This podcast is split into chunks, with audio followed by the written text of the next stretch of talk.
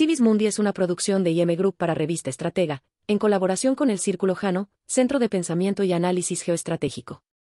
Este podcast se da gracias a la alianza estratégica con Cresex, la Cámara Costarricense de Comercio Exterior y representantes de casas extranjeras. A continuación, Nota Estratégica 9, para la semana del 3 de julio de 2023.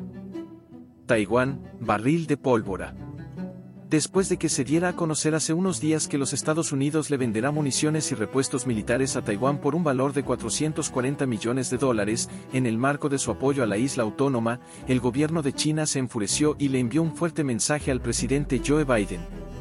China se opone firmemente a la venta de armas por parte de Estados Unidos a Taiwán y ha presentado protestas severas ante las autoridades estadounidenses, manifestó el portavoz del Ministerio de Defensa de China, Tan Kefei, en una rueda de prensa. Del mismo modo, Tan agregó que Estados Unidos ignora las principales preocupaciones de China, interfiere groseramente en los asuntos internos de China y aumenta deliberadamente las tensiones en el estrecho de Taiwán. Esto equivale a acelerar la transformación de Taiwán en un barril de pólvora y empujar al pueblo taiwanés al abismo del desastre. Continúa la guerra tecnológica entre Estados Unidos y China. Washington se prepara para limitar el acceso de empresas de Pekín a herramientas y servicios en la nube, clave para el entrenamiento y el desarrollo de modelos de inteligencia artificial. Compañías de computación como Amazon y Microsoft se verían alcanzadas por esta nueva restricción que busca que dichos proveedores soliciten autorización al gobierno antes de avanzar con los acuerdos. La iniciativa responde a las reiteradas advertencias que expertos en seguridad han planteado últimamente, sobre las maniobras que las compañías chinas estarían realizando para eludir las normas de control de las exportaciones por medio de los servicios en la nube. Se prevé que la medida comience a implementarse en las próximas semanas, sumándose a la larga lista de controles que rigen ya sobre los intercambios y negocios entre las potencias. Estados Unidos se opone a los controles sobre exportaciones de metales de China.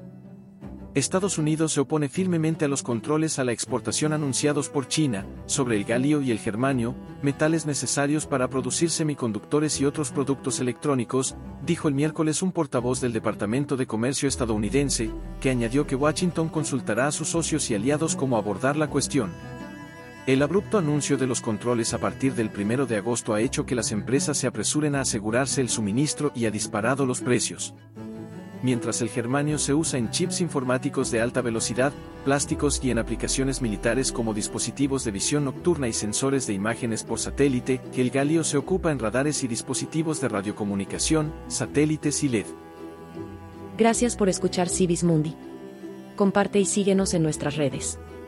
Esto fue una producción de IM Group para Revista Estratega en colaboración del Círculo Jano de Pensamiento y Análisis Geoestratégico.